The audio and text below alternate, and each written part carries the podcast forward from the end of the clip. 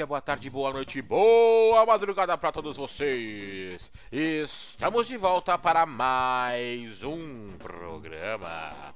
E hoje, hoje é dia de dar mais uns pitacos por aqui. Mas primeiro, vinheta, diretor, por favor.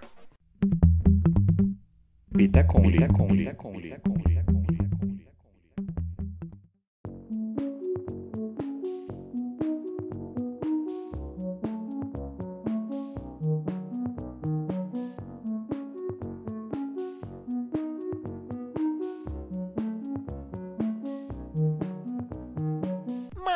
Fita Conly tá no ar, meus amores. Sexto episódio do quadro e mais cinco filminhos maneiros que eu indico pra vocês.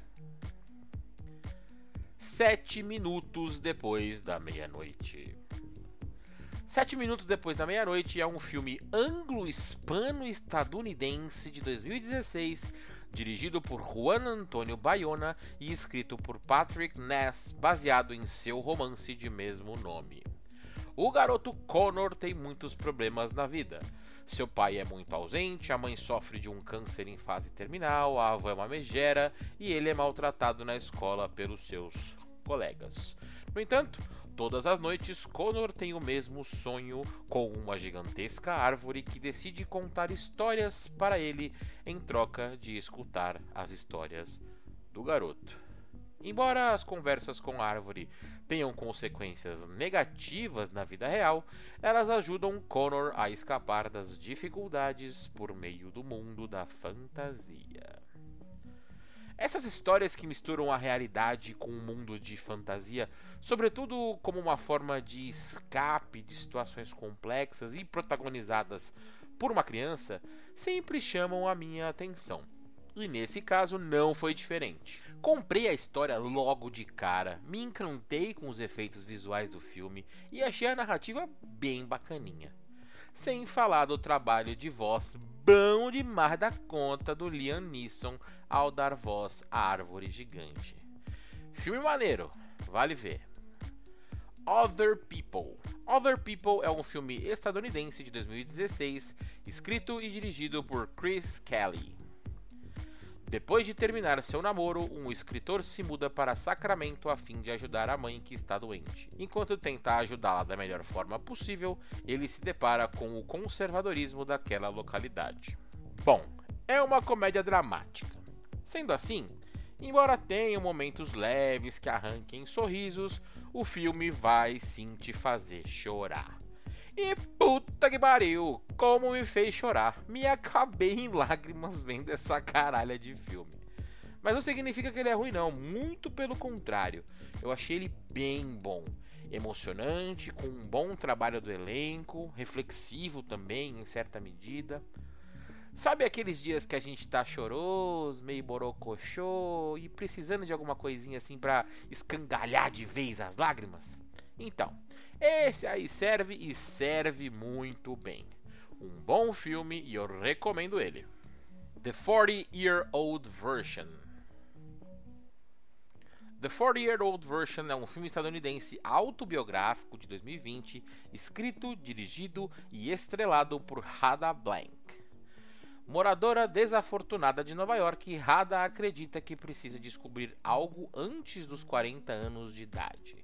Reinventando-se como rapper, Radamus Prime, ela navega entre vários mundos em busca da própria voz. Um filme forte que mostra o drama vivido pela protagonista de forma bastante interessante. E por ser completamente dona da história, a Rada Blank entrega uma performance sensacional. A música do filme é ótima também. E eu ressalto aqui a cena onde ela grava num estúdio pela primeira vez a principal música do filme, né? E que poderia ter sido indicada ao Oscar de melhor canção original ano passado, mas infelizmente não foi. Um ótimo filme, recomendo que todos assistam. Inside Leon Davis. Inside Llewyn Davis é um filme estadunidense de 2013, escrito e dirigido pelos irmãos Coen. Llewyn Davis é um cantor e compositor que sonha em viver de sua música. Com o violão nas costas, ele migra de um lugar para o outro da Nova York dos anos 60, sempre vivendo de favor na casa de amigos e outros artistas.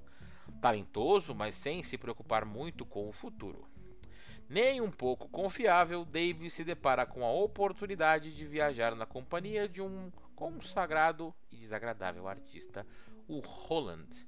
Mas nem tudo vai acabar bem nessa nova jornada. A história não é nenhuma novidade aqui. O artista genial que quer viver da sua arte, mas tem muita dificuldade para isso. Ele sofre um monte de perrengue, não se adapta para sobreviver nesse mundão, é irresponsável, faz um monte de merda e a história segue, né? A partir daí. Até aí, tudo padrão, né? Sem novidades. Mas a forma como os irmãos Coen conduzem a história é o que torna tudo aqui muito interessante de se acompanhar.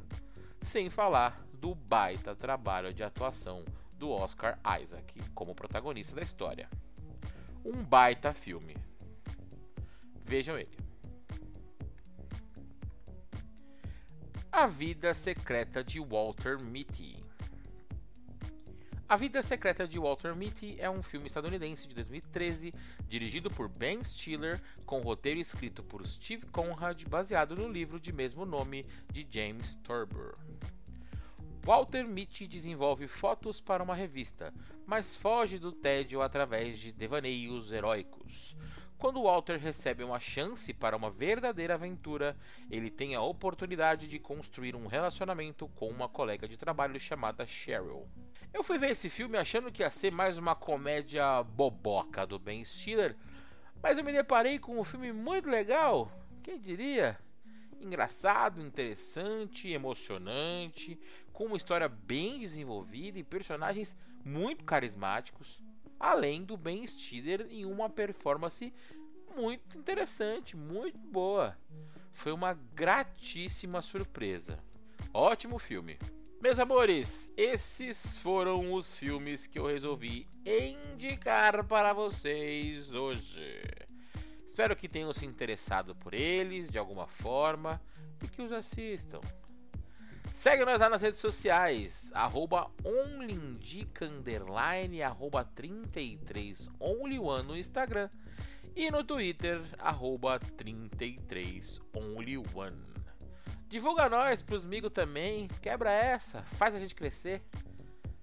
Por hoje eu fico por aqui, até o próximo programa. Um beijo e tchau.